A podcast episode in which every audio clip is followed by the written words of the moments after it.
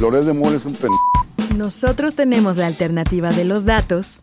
Eh, ¿qué p ¿Por qué no llega el agua?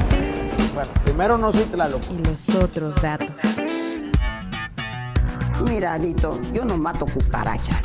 Los datos que necesitas para entender nuestro país. Un gobierno sin corrupción no sirve para nada. Y ya se me fue el discurso. Y al mundo. Decir que la dolarización es magia es de bruto. Bienvenidos a Tengo Otros Datos, de Ibero 90.9. ¿Ya estamos al aire? Avísenme. Es la una, la una cero dos de la tarde. Bienvenidos sean ustedes. Están en Tengo Otros Datos por Ibero 90.9. Hoy 13 de febrero del 2024. Mi nombre es Rodrigo Balvanera y como cada martes tendremos las noticias más relevantes en el espectro de la diversidad. Muchas gracias por conectarse eh, de nuevo a Tengo Otros Datos. Si es la primera vez que nos escuchan, también sean ustedes bienvenidos. Hoy vamos a tener un gran, gran programa. Estarán con nosotros tres grandes invitadas. Para empezar, platicaremos con Alexandra Haas, directora ejecutiva de Oxfam México, para hablar sobre el reporte que publicaron justamente en Oxfam titulado El monopolio de la desigualdad que habla sobre la incipiente concentración de riqueza en nuestro país y al cual Carlos Slim se refirió el día de ayer en una conferencia de prensa que estuvo circulando por las redes sociales, diciendo que este tipo de reportes eran una estupidez, fíjense nada más. Eh, justamente estaremos hablando con Alexandra de esto. Después tendremos a Blanca Alcalá, ella es diputada federal, exalcaldesa de Puebla y coordinadora de asuntos migratorios de la campaña de Xochil Galvez, para hablar sobre la gira de justamente Xochil por España y por Estados Unidos, que parece interminable. Yo creo que eh, un poco más de una semana en Estados Unidos, ahorita ya lleva varios días en España. Eh, muchos eh, políticos, politólogos, periodistas están argumentando que son demasiados días, que hace una campaña presidencial, una candidata presidencial tantos días fuera del país en plenas intercampañas. Pues bueno, estaremos platicando con Blanca al respecto. Y por último, no sé si ustedes ya vieron eh, el video de Luisito Comunica, o por lo menos fragmentos del video de Luisito Comunica en redes sociales, eh, que visitó la megacárcel de Nayib Bukele en El Salvador, un video totalmente propagandístico a favor del régimen de Bukele, eh, y que ha desatado muchísima polémica sobre esta política punitivista eh, en El Salvador. Sobre eso vamos a hablar con María José Martínez. Ella es psicóloga y activista enfocada en la justicia social y la construcción de paz desde las cárceles. Así que no se despeguen de sus bocinas porque va a estar buenísimo, buenísimo el programa. Ya se saben las vías de contacto, estamos en Twitter, ahora llamado X, como arroba ibero99fm. Yo personalmente estoy como arroba robalbanera con B grande y luego B chica. Y está el teléfono de la estación, que también es nuestro WhatsApp, que es el 55 529 2599. Ahí nos pueden mandar sus mensajes, videos, fotos, notas de voz, con reclamos, preguntas, saludos, abrazos, lo que ustedes gusten. Nada más no nos menten la madre, por favor. Eh, sin más, arranquémonos con el resumen de hoy, porque el tiempo apremia. Hoy, hoy, hoy.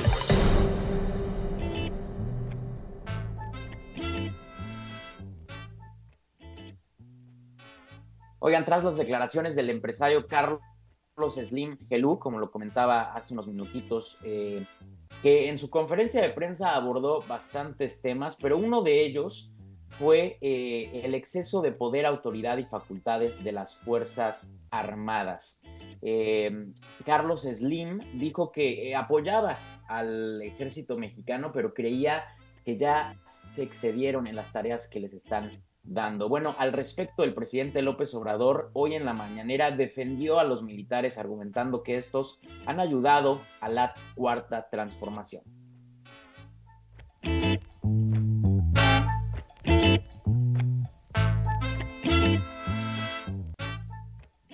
Oigan, y en nuestro país vecino del norte, legisladores republicanos piden la captura o muerte de los líderes del cártel Jalisco Nueva Generación. Los responsabilizan por la peor crisis de drogas en Estados Unidos.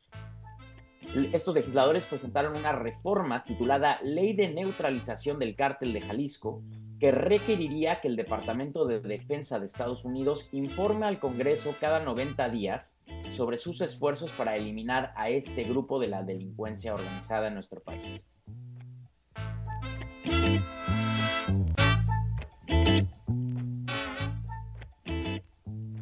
Y el Instituto Electoral de la Ciudad de México presentó el día de hoy los materiales accesibles para la elección local, como por ejemplo el cancel modular electoral eh, para personas con discapacidad visual, pero dejaron algunas cosas que desear. La separación entre caracteres en las etiquetas de las urnas escritas en braille, eh, en dos de cada tres urnas era inelegible a veces estaban muy separadas, otras veces demasiado juntas, y entonces varios activistas con discapacidad visual reclamaron al instituto este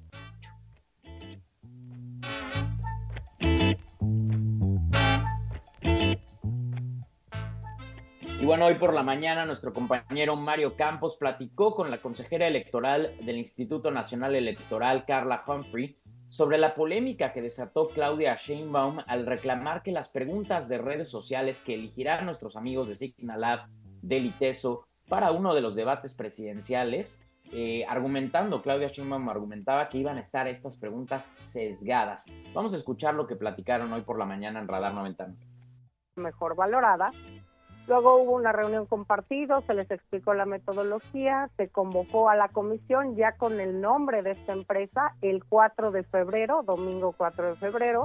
El martes 6 de febrero fue la comisión de, debates, no hubo un solo planteamiento en relación con que fuera esta institución. De ningún partido. De ningún partido político, uno solo. Luego, en Consejo General, el 8 de febrero, se presentó y como vimos, tampoco hubo un solo planteamiento por ninguna representación partidista de este tema. Y algo aquí muy importante, las decisiones en un órgano colegiado, para que quien no entienda qué es un órgano colegiado, no se toman unilateralmente. Yo, la consejera Carla Humphrey, no puedo tomar en un órgano colegiado una decisión unilateral. Esto fue una decisión colegiada de cinco consejerías en la comisión de debates y de once, es decir, de todo el órgano colegiado, unanimidad de votos para aprobar la metodología y a la instancia académica que iba a seleccionar las preguntas. Aquí nada de sesgos, de unanimidad, de lo oscurito, absolutamente. De acuerdo. Dos días después de esta selección es cuando surgen estos planteamientos respecto a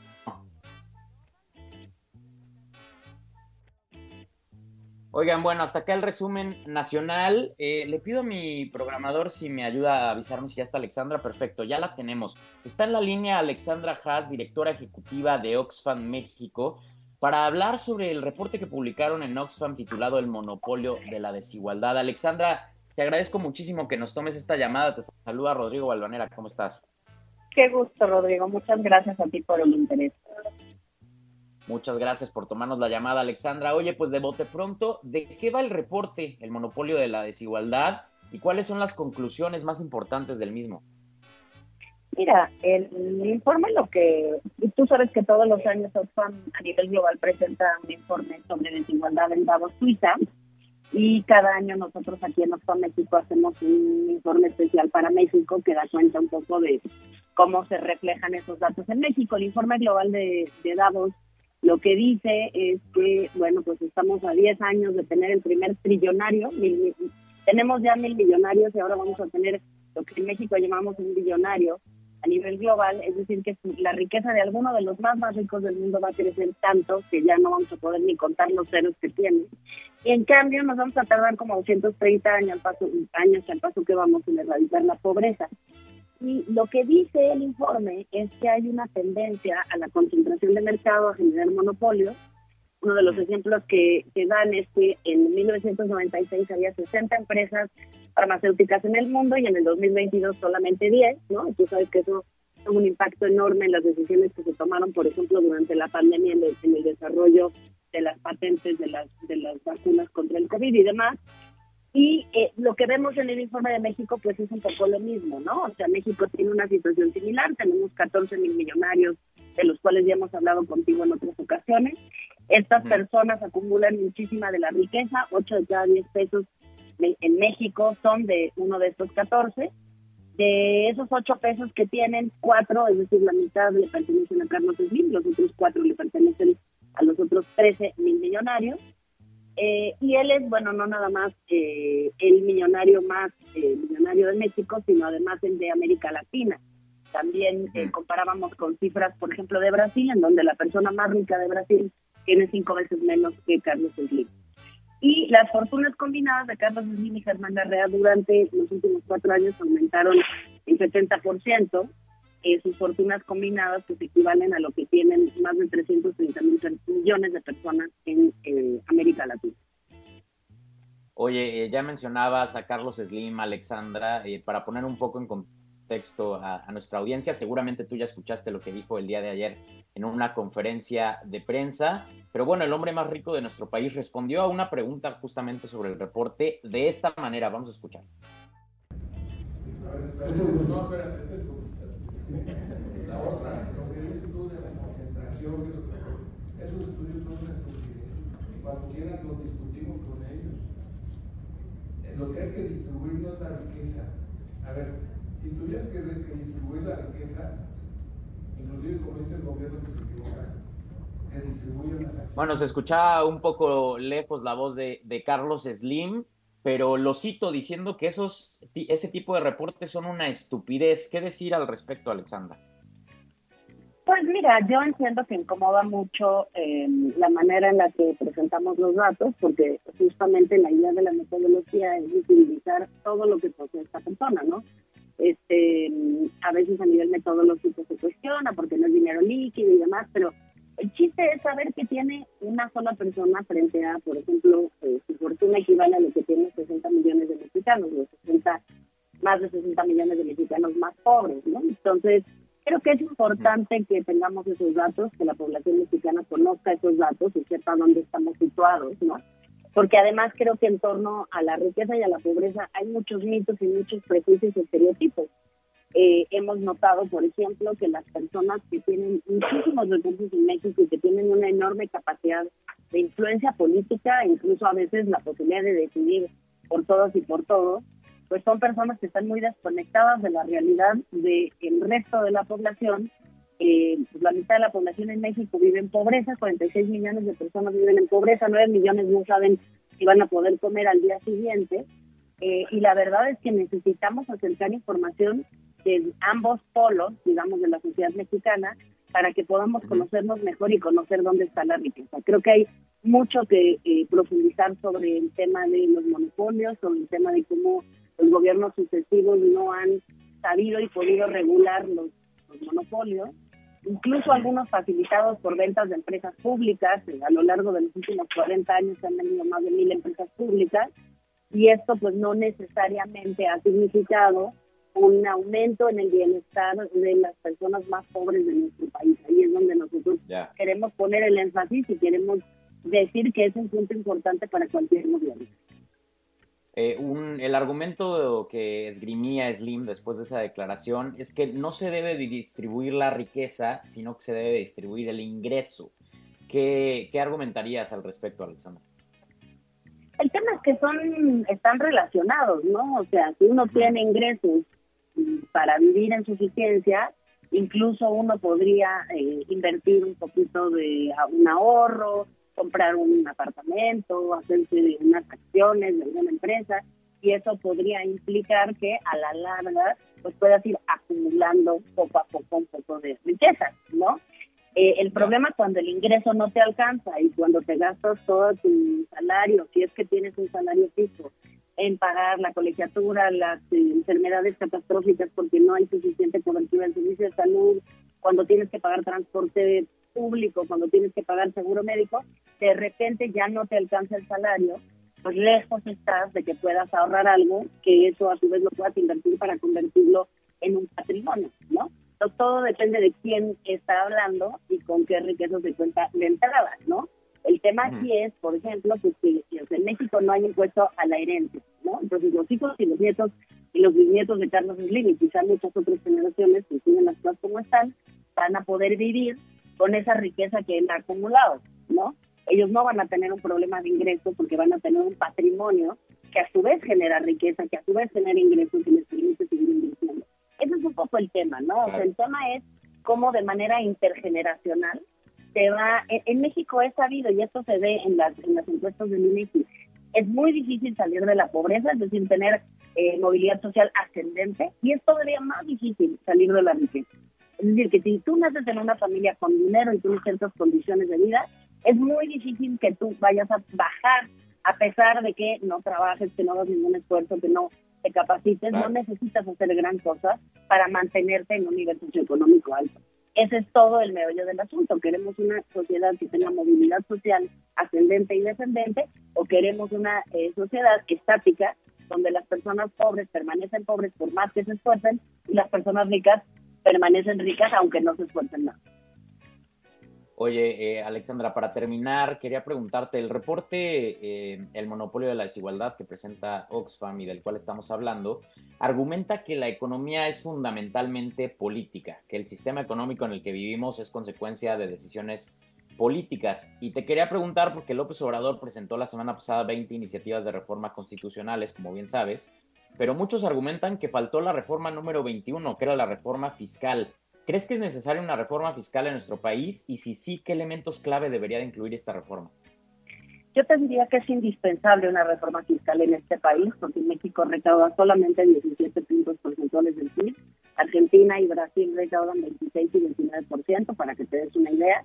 Somos mal recaudador en nivel de América Latina, somos el peor recaudador de la OCDE y tenemos un espacio fiscal muy, muy reducido. El problema con un espacio fiscal reducido es que impide que los gobiernos tengan la posibilidad de generar los servicios públicos que a su vez logran que las personas tengan sus derechos básicos asegurados.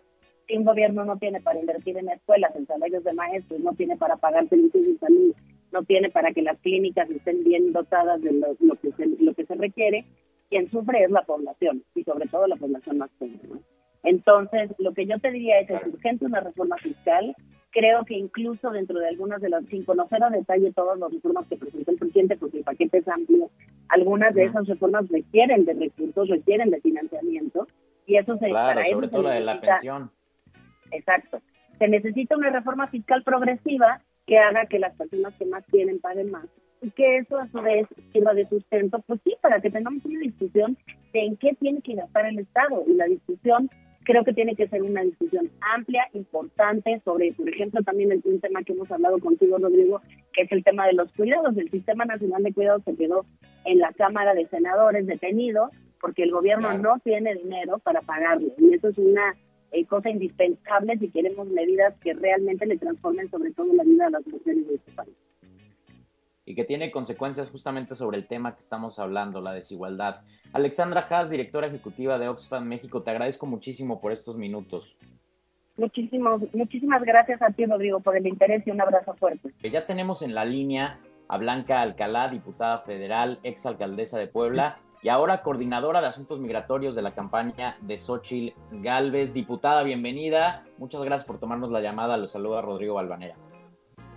¿Qué tal, Rodrigo? Al contrario, para mí es un placer tener la oportunidad de establecer comunicación contigo y con toda la audiencia que te sigue a través de esta vía. Muchas gracias a usted. Oiga, pues queríamos preguntarle sobre la gira que está teniendo la candidata Xochitl Galvez, eh, la gira internacional en España, en Estados Unidos. Muchos han criticado que Xochitl lleva demasiado tiempo ya en el extranjero, que está perdiendo tiempo importante de intercampañas aquí en México. ¿Qué decir ante esto? Bueno, yo creo que si hay algo que no podemos eh, excluir es que México forma parte de un mundo global y que hay muchos mexicanos residentes en el exterior. México es un país transterritorial y no podemos eh, cerrar los ojos ante ello.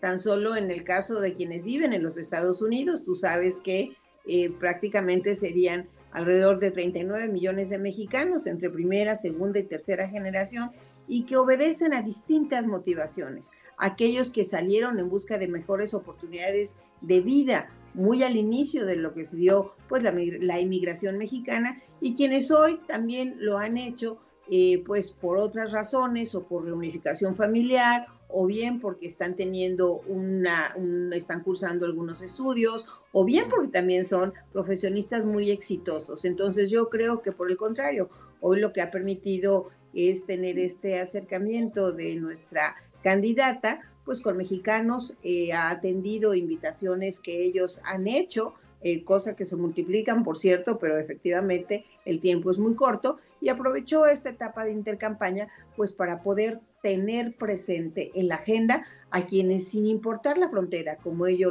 como ella lo ha señalado, definitivamente siguen siendo mexicanos que requieren que sus inquietudes, sus preocupaciones sean escuchadas y en su momento pueden ser, eh, pueden ser incorporadas pues en la agenda que en los distintos temas deben de incorporarse, que van más allá solamente de lo que tradicionalmente observamos como los temas migratorios de protección consular.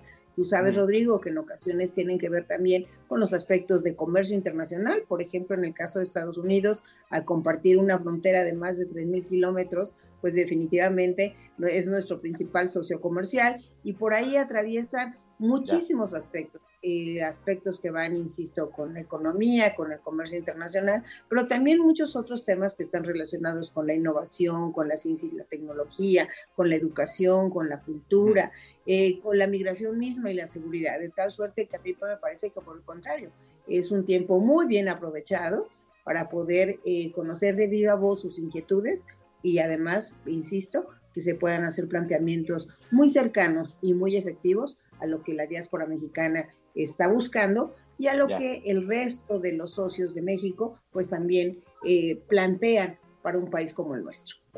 Diputada, usted ya plantea sobre la mesa el tema de la migración, como ya lo comenté, usted es coordinadora de asuntos migratorios de la campaña de Xochitl, eh, y creo que ese tema va a ser un tema central, va a ser un tema muy relevante durante nuestra campaña presidencial, no tanto por nosotros, sino porque los estadounidenses y sobre todo Donald Trump lo van a poner en la agenda. ¿Cuál va a ser la postura de Xochitl frente a lo que vaya diciendo Trump en el asunto migratorio mientras la campaña avance? Porque estamos seguros de que algo va a decir. Claro, primero yo te diría que no hay que olvidar que hoy México ha evolucionado de ser solamente un país eh, de expulsor, un país de origen, a ser un país, además de origen, de tránsito y de destino. Y esto ha hecho mucho más compleja pues el abordaje del fenómeno migratorio en relación con Estados Unidos, porque además de ser nuestros conacionales los que migran, pues hoy somos un país por donde transitan las caravanas de todos los países del Triángulo Norte, de centroamericanos, de salvadoreños, de hondureños, de guatemaltecos y de otras partes del mundo, por cierto, lo mismo gente de Haití que de África, o sea, es mucho más complejo el fenómeno que existe en relación con la migración. Y creo que, como ella lo ha señalado, se trata de un fenómeno global que, insisto, debe de ser abordado con una manera seria. México ha firmado incluso acuerdos internacionales para una migración ordenada, segura y regular, y que en la práctica a veces los países no han llevado a cabo pues el seguimiento puntual para esto. Ella lo ha señalado con claridad, no se trata de simplemente este, eh, tener actitudes digamos, eh, bravuconas o violentas, sino de establecer en una mesa de diálogo qué es lo que le toca a cada uno, cómo podemos cooperar, porque al final del día la migración, pues es un derecho que necesitamos eh, tener presente. Y en ese sentido eh, estaremos estableciendo, por supuesto, una, una, agenda que incorpore estas tres condiciones del país y que nos permitan sentarnos a la mesa en su oportunidad con quienes sean nuestros interlocutores para lo mismo resolver los temas de protección este, consular, que tener claridad en, lo, los aspectos relacionados con la seguridad y por supuesto en esta responsabilidad del respeto pues a los derechos, sobre todo los derechos humanos, que muchas veces pues se ven violentados quienes están realizando este tránsito hacia la inmigración, buscando pues como destino los Estados Unidos principalmente. Eh, diputada, me cae eh, el corte, eh, la guillotina del corte, pero para cerrar le quería preguntar rapidísimo. quedan dos, semanas de intercampañas. ¿Qué va a hacer Xochitl estas dos semanas antes de que empiece la campaña ya de lleno? Pues mira, concluirá su recorrido, su tercer recorrido por todo el país. en breve estará visitando algunos de los otros estados, sobre todo en aquellos donde también pues hay campañas concurrentes de gobernadores de los estados. seguirán realizándose muchas de las mesas temáticas al interior de nuestro trabajo, como lo ley, la ley lo permite en esta, en esta intercampaña. Y por nuestra parte, pues estaremos aprovechando también para insistir que el voto de los mexicanos residentes en el exterior para nosotros es muy importante, de verdad es muy importante que ejerzan este derecho que tienen. Se ha prolongado ya la fecha para que puedan registrarse del 20 hasta el 25 de febrero.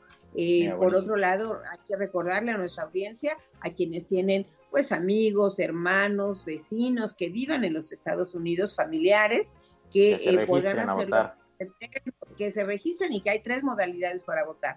La postal, que ha sido la tradicional por años, la electrónica, que sin duda se tuvo ya como innovación desde el año anterior, y la, y la, y la presencial en 23 de los consulados del país, que de verdad es muy importante. Hoy eh, tenemos, insisto, pues un poco más de 37 millones de mexicanos que residen en el exterior. Hasta el día de hoy se han registrado 143.213 personas que podríamos decir que el vaso lo vemos medio lleno, medio vacío. Lleno faltan muchas más, eso seguro. Y para más vacío, porque faltan muchísimos. Se han expedido más de un millón cuatrocientos mil credenciales para votar en el extranjero, de tal suerte que prácticamente pues estamos apenas alcanzando un 10%. Si queremos que la voz de los mexicanos se haga sentir, necesitamos que también se pueda traducir en los votos que ellos están este, manifestando. Eh, pues Blanca Alcalá, diputada federal, eh, le agradezco muchísimo estos minutos y le mando un abrazo. Muchas gracias, Rodrigo. Un placer. Hasta pronto. Hasta luego. Oigan, desde la semana pasada tenemos esta nueva sección en Tengo otros datos titulada Casilla para llevar. Un espacio, una pequeña cápsula eh, hecha por estudiantes de la Ibero y que se enfoca en temas electorales. Lo vamos a estar pues eh, reproduciendo todo este periodo electoral hasta el 2 de junio eh, y si pues nos va bien hasta noviembre que también tenemos elecciones en Estados Unidos. El día de hoy Mariana Lara, estudiante de la Ibero, nos habla sobre el voto nulo. Vamos a escuchar. Si estás pensando en anular tu voto como forma de protesta pacífica, déjate, déjate cómo, funciona, qué onda, con, su impacto en las elecciones. Cuando el votante deja la boleta en blanco o escribe leyendas expresando su inconformidad, se considera como anulación de voto. Estos sí entran en el conteo general de votos, pero la neta no tienen ningún impacto en la elección del candidato. Al final, aunque haya más votos nulos que contabilizables, se va a elegir un ganador. Nuestra ley establece que los votos nulos solo tienen chance de contar si su cifra es más grande que la diferencia entre el primer y el segundo lugar. Y lo único que pasaría es que se tendrían que volver a contar los votos. O sea, un poco, de, lío, para, nada. Mucha gente anula su voto para decir, aquí no me convence nadie. Pero el chiste es que sin querer le están dando un regalito a los partidos políticos. ¿Cómo? Resulta que es como un empujoncito indirecto para que esos partidos no pierdan su registro, pues solo necesitan alcanzar el 3% de votos válidos. Así que, mientras menos votos válidos haya, menos necesitan para mantenerse.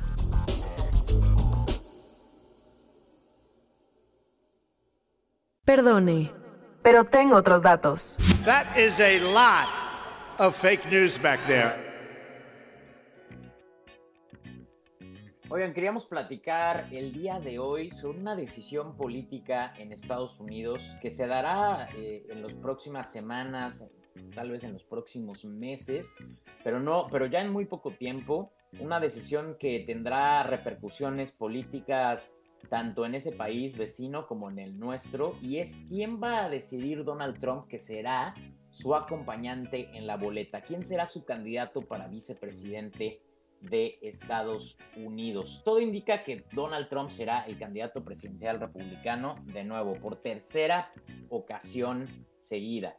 Pero pues a quién va a escoger como su candidato o candidata todavía no se sabe. Esta decisión pinta para ser importantísima porque si Trump llega a ganar las elecciones en noviembre y posteriormente es declarado culpable y destituido del cargo, hipotéticamente, por uno de los 91 delitos por los que está actualmente acusado, entonces la pregunta de quién estaría en el segundo puesto de Estados Unidos se vuelve importantísima. También porque si esa persona entra a la presidencia, podría o no tomar la decisión de indultar a Donald Trump, de perdonarlo. Eh, bueno, aquí te cuento un poco el resumen de los nueve nombres que están sonando dentro de los pasillos de Washington, D.C. para que Trump, para que sea el elegido o la elegida de Trump como su candidato a vicepresidente o vicepresidenta. La más sonada se llama Elise Stefanik, que la verdad no es muy conocida a nivel nacional, pero es una congresista del estado de Nueva York eh, y es la figura más sonada porque ha mostrado su voluntad de hacer absolutamente todo lo posible para defender y para apoyar a Trump, incluyendo llamar rehenes a los detenidos por el asalto en el Capitolio el 6 de enero y negar que Trump haya confundido a Nikki Haley con Nancy Pelosi. Los activos de, Elise Stefanik, pues obviamente son eh, que tiene una lealtad profunda ante Trump pero también una salamería profunda y el hecho de que pues siendo mujer le podría ayudar con el voto femenino.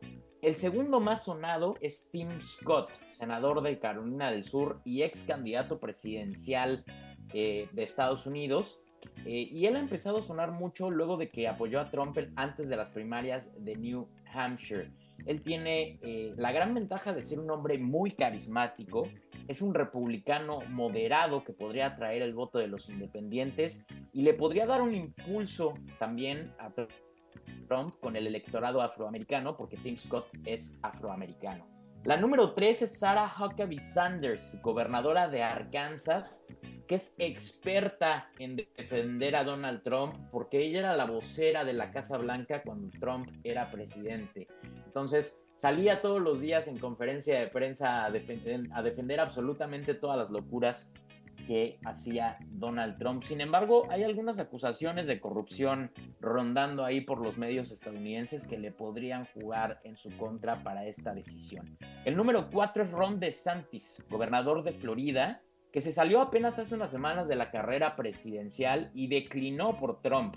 DeSantis pues es muy popular dentro de la base republicana y es especialista en inventarse pleitos, algo que pues le podría encantar a Trump, pero a mi parecer quedó bastante desgastado después de las primarias republicanas tras una muy mala campaña política, porque hace apenas hace año y medio, hace dos años, pintaba para ser el reemplazo de Trump, pero bueno, fracasó rotundamente.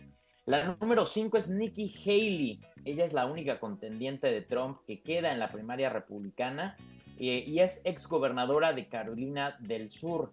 Eh, Haley todavía no ha respondido afirmativamente, pero tampoco negativamente a la, a la pregunta de si sería la vicepresidenta de Trump. Eh, pero muchos argumentan que sería una muy buena opción para el expresidente si es que quiere llegar a las votantes mujeres moderadas en los suburbios de Estados Unidos, el cual es un demográfico importantísimo para Trump que necesita para ganar. Ya sabemos cómo funciona el sistema electoral gringo con el famoso colegio electoral. Entonces esos, esos demográficos pequeños son vitales en las elecciones gringas. Sin embargo, pues se ve muy complicado. Yo lo veo muy complicado porque Nikki Haley y Donald Trump durante las primarias se han dado con todo. Pues sería muy raro que de la nada se reconcilien. Eh, otra opción que tiene Donald Trump es J.D. Vance, senador de Ohio y escritor del aclamado libro Hillbilly Elegy. Es un fanático convertido de Trump y uno de sus más férreos defensores en el Congreso. Se caracteriza por ser un político nacional populista, algo que pues empataría muy bien con Donald Trump, pero la verdad es que no ha demostrado ser un muy buen candidato que digamos en pasadas elecciones. Apenas ganó su senaduría por el más mínimo margen. También está Carrie Lake, ex candidata a gobernadora de Arizona. Muchos la apodan la Trump mujer. Ella es combativa, polémica, populista, de extrema derecha, algo que podría atraer mucho a Trump. Y aparte es ex presentadora de televisión y por lo tanto tiene un muy buen manejo de medios y del público. Es una excelente oradora, pero la verdad es que no tiene mucha experiencia política, pues solo ha participado en una elección, esta de la gubernatura de Arizona, y la perdió. Entonces, eh, pues esos son los pasivos que ella tiene. Y por último está Vivek Ramaswamy, alguien que también está sonando muchísimo. Él es empresario, muy populista y muy polémico, que trató de posicionarse en las primarias republicanas como el Trump 2.0. Durante toda la campaña, bueno, le lamió las botas a Donald Trump a más no poder, con aras de ganarse o tratar de ganarse el puesto de vicepresidente. Tiene él como activos que es un muy buen comunicador, es joven y eso le podría ayudar a Trump a conectar con las nuevas generaciones, pero a pesar de que ganó mucha prensa durante las elecciones primarias, eh, también ganó muchísimos detractores y los medios lo tienen eh, pues ya enmarcado como un político muy polémico y muy negativo. Eh, todo indica que entre estos nombres está la selección de Donald Trump como su candidato o candidata a vicepresidente. Una decisión que tendrá mucha relevancia en cómo se dará la elección gringa que como saben se va a definir en los márgenes más pequeños. Todo indica que Trump y Biden estarán muy cerca en votos electorales y por lo tanto esta decisión podría tildar o no la elección para Trump. Entonces, pues aquí estaremos en Tengo otros datos para platicarles sobre quién será el candidato o la candidata de Donald Trump. Oigan, vamos a platicar sobre el video de Luisito Comunica que no sé si ustedes ya lo vieron, no todo el video, pero fragmentos de él que han estado circulando en las redes sociales. Eh, Luisito eh, Comunica visitó la megacárcel de Nayib Bukele en El Salvador e hizo un video que pues yo personalmente llamaría totalmente propagandístico y que pues ha desatado mucha polémica sobre esta política punitiva de Bukele. Y sobre esto vamos a hablar con María José Martínez, psicóloga y activista enfocada en la justicia social y la construcción de paz desde las cárceles, que ya está en la línea. Majo, bienvenida, te saluda Rodrigo. Creo que perdimos a Majo, no sé si me puedan ayudar ahí en cabina a decirme si la tenemos en la línea o no.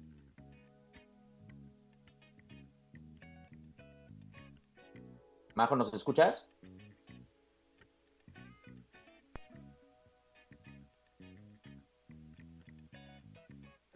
No, creo que perdimos a Majo. Eh, Aquí estoy. Ahí estás, ¿ya me escuchas, Majo? Ya, ya escucho perfecto. Hola, Ro, ¿cómo estás? Muy bien, muchas gracias por tomarnos la llamada, Majo. Oye, pues preguntarte, justamente estamos hablando con la audiencia sobre este video eh, de Luisito Comunica que ha generado mucha polémica sobre esta política punitiva de Bukele. De bote pronto, ¿qué opinaste del video eh, en el centro del confinamiento del terrorismo SECOT, que así es como lo tituló el gobierno de, de El Salvador? Pues antes que nada, muchísimas gracias por, por darle micrófono también a, a esto desde otro lado, ¿no? Yo creo que al tener, visito un micrófono tan amplio y que tantas personas lo ven, y tantas personas, me refiero a millones de personas, es claro que tienes que tener eh, cierta responsabilidad y ética a la hora de sacar cualquier tipo de contenido, ¿no? Porque sus acciones y palabras pueden tener un impacto significativo en la sociedad e influir en la manera de opinar y de comportarse pues para sus seguidores principalmente. Entonces, pues a mí se me hizo algo bastante desafortunado, eh, que evidentemente lo hizo por dinero y no porque verdaderamente le importe alguna causa como la prevención del delito, de la violencia o la seguridad, sino más bien pues una cuestión pues de dinero, ¿no? Y pues es triste, es triste que, que no haya tomado cartas en el asunto sobre su ética y su responsabilidad al tener ese micrófono. Solo para poner a la audiencia en contexto, el video de Luisito pues muestra eh, a los reclusos dentro de, esta cárcel eh, siendo pues tratados de una forma muy punitiva. Eh, explica mucho cómo no tienen muchos derechos dentro de la cárcel, cómo nunca les apagan la luz, cómo no tienen incluso ni una cama pero lo hace con una narrativa muy a favor de esta política punitiva de Bukele. Yo te quería preguntar, Majo, es un, es un debate que hoy en día en la sociedad tan polarizada en la que vivimos es difícil de ganar, porque, a ver, mucha gente está argumentando que sí, tal vez Bukele tenga mano dura y lo que quieras, pero que los salvadoreños hoy están más seguros que y que los homicidios han bajado exponencialmente. ¿Qué responder ante este argumento, Majo? Yo pienso que, bueno, eh, Bukele trata a estas personas privadas de la libertad como terroristas. No como personas que pertenecen a pandillas.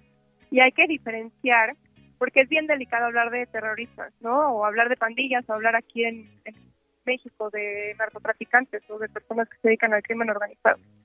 Creo Sí. que es bien distinto, es bien distinto, hay que diferenciarlo. Las pandillas son eh, personas, son grupos que se forman en comunidades marginadas y que tienen objetivos que principalmente están relacionados a actividades criminales como el tráfico de drogas, la extorsión, el robo, entre otras cosas. Y su motivación principal es tener control territorial o tener pues posesiones económicas. Los líderes de las pandillas cambian con frecuencia y la manera en la que se organizan también cuando cambian todos estos líderes. En cambio, los grupos terroristas pues buscan utilizar la violencia y el miedo para alcanzar objetivos ideológicos, políticos o religiosos. Y lo que buscan es derrocar un gobierno, este, o cambiar políticas públicas, etcétera. Y la jerarquía es súper organizada y es como solo un líder, o sea, creo que hay que diferenciarlo porque en las palabras valen mucho, ¿no? Valen Claro. mucho como en cuanto nos construimos como sociedad. lenguaje construye realidad. Exacto, eso pienso. Y, y bueno, partiendo de ahí, creo que hay alternativas que también son efectivas para, para disminuir el índice de violencia y, y delincuencia este, en general, ¿no? O sea, como implementar políticas de atención a la prevención del delito a través de programas educativos, sociales, laborales, de movilidad, este, promover la equidad, la justicia social, que pueda abordar las desigualdades sociales que contribuyen a la criminalidad. Totalmente. Creo que hay que decirle a la audiencia que mm, las dos políticas no son contradictorias. Puede, puede coexistir eh, una, eh, una política de seguridad que le dé seguridad a los salvadoreños con una política de derechos humanos y democrática, ¿no? Claro, claro. Sí, lo grave aquí es que el, el cuate es bastante autoritario eh, y popular y claro que también se entiende el hartazgo de las personas frente a tanta violencia, ¿no? Y claro que las personas están contentas con los resultados, pero también pueden haber resultados eh, respetando a los derechos humanos, porque ¿qué, ¿cómo podemos construir una sociedad sin respetar los derechos humanos básicos para todas y todos? Totalmente. Oye, ya que estamos en este tema, eh, Majo, te quería pedir que me ayudaras a hacer un corte de caja porque el gobierno de López Obrador ya va de salida y quería preguntarte cómo calificarías tú la política carcelaria de este gobierno. Eh, se me hace bastante triste, creo que al principio una, hubo una buena intención, lo dejaría en intención en cuanto a la ley de amnistía. Eh, Ha sido totalmente, o sea, nula, inefectiva. Eh, lamentablemente aumentó el catálogo de delitos de la prisión preventiva oficiosa en el artículo 19 de la Constitución y ha crecido la población penitenciaria, ¿no? Y que tampoco se ha reflejado en que tengamos una menor eh, delincuencia o mayor seguridad. Este cierto tipo de delitos es verdad que han disminuido, pero lamentablemente te- seguimos teniendo muchas personas en la cárcel y eso no se está viendo reflejado como eh, en, en una sociedad más justa y más segura. Yo creo que lo contrario, cada vez hay más inocentes adentro de la cárcel y eso se me hace muy triste, pero sin embargo hay hay servidores públicos y hay autoridades que sí están comprometidos con la reinserción social y la prevención del delito y eso también hay que reconocer. En ese mismo sentido, pues ya estamos eh, por entrar oficialmente, aunque parece que llevamos meses en eso, a la campaña electoral. eh, y pues es una oportunidad también para poner temas en la agenda. ¿Qué nos deberían de ofrecer las candidatas presidenciales en torno a las cárceles? ¿O qué les exigirías tú, Majo? Lamentablemente, el, tema de las cárceles para muchas políticas y políticos es un tema capitalizable. Es decir, eh, no sé, eh, dicen, no, pues yo voy a, a eliminar el robo. ¿Qué cómo? No, pues vamos a aumentar a 50 años de, sen- de sentencia para las personas Claro. que roben. O sea, lo utilizan en ese sentido. Si bien, imagínate la gravedad, que no hay datos en el país, ni locales, ni nacionales, que evidencien si los programas adentro de la cárcel funcionan o no funcionan. O sea, no sabemos cuántas personas realmente sí se logran reinsertar como, como están actualmente las cárceles en el país. Y, y cómo vamos a, a promover alguna política pública, alguna iniciativa de ley si ni siquiera conocemos la realidad. Entonces, yo en primero exigiría una cuestión así, ¿no? O sea, como de mayor transparencia eh, de datos y a partir de esos datos que se promuevan políticas públicas y políticas penitenciarias que permitan la reinserción social de las personas privadas de la libertad, porque pues la verdad es que la gran mayoría va a salir. O sea, no, no, no se van a quedar ahí adentro, la gran mayoría va a salir y a qué va a salir. Y no creo, no creo, me encantaría pensar que, que alguna de las candidatas o el candidato eh, ponga en su agenda el tema de reinserción social, por lo menos con adolescentes eh, en conflicto con la ley. La verdad es que lo veo poco, veo poco una Ya. intención genuina por parte de las políticas políticas. Oye, se nos acaba el programa, pero no quería eh, quedarme sin preguntarte. Me platicabas cuando coordinábamos la entrevista que estabas participando en un proyecto de donación de libros para cárceles. Platícame rapidísimo un poco de eso. Sí, muchísimas gracias, Ro. Pues en Tras las Rejas, organización a la que pertenezco, estamos creando espacios de paz en las cárceles más afectadas por la violencia en el país. Y en estos espacios de paz estamos empezando por crear bibliotecas. No solo es ir a donar libros, sino crear Ya. actividades eh, culturales, educativas y laborales en torno a estos espacios de paz. Eh, ahora estamos recolectando mobiliario. Si alguien tiene repistas, algún mueblecito que les sobre, que ya no quieran o que hagan muebles, pues es bien recibido para crear estos espacios de paz en los lugares más afectados por la violencia. Pues bueno, María José Martínez, psicóloga y activista enfocada en la justicia social y la construcción de paz desde las cárceles. Muchísimas gracias por estos minutos, Majo. Gracias, Ro, que estés muy bien. Saludos a todos tu auditorio. Vámonos rapidísimo con el tantita madre del día de hoy. Le hizo falta tantita madre. Oigan, hoy vamos a nominar para el Tantita Madre a un viejo conocido de el Tantita Madre de nuestro país.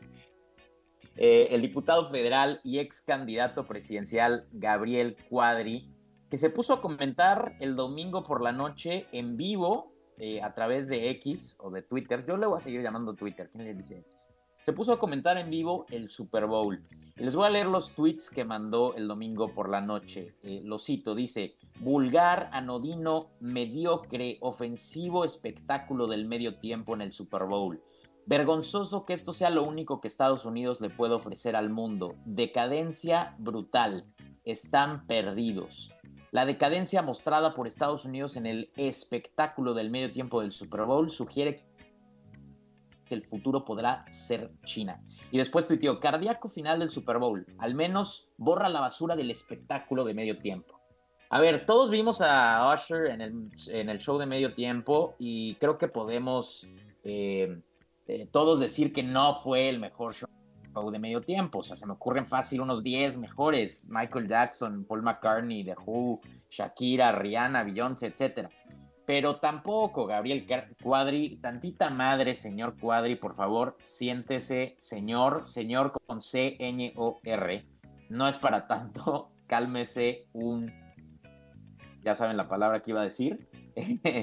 eh, porque de verdad os está exagerando. Entonces, tantita madre, señor Cuadri, queda nominado eh, para esta semana eh, en el Tantita Madre de Tengo Otros Datos.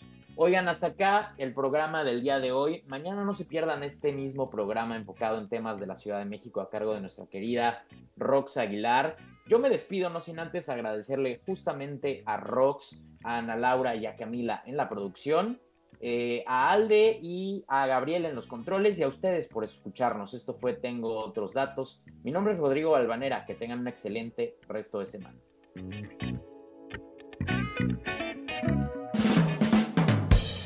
Flores de Mole es un pen... Nosotros tenemos la alternativa de los datos Eh, ¿qué p ¿Por qué no llega el agua? Bueno, primero no soy Tlaloc. y los otros datos. Mira, Alito, yo no mato cucarachas. Los datos que necesitas para entender nuestro país Un gobierno sin corrupción no sirve para nada. Y ya se me fue el discurso. y al mundo. Decir que la dolarización es magia es de bruto. ¿Escuchaste? Tengo otros datos. De Ibero 90.9. Está horrible.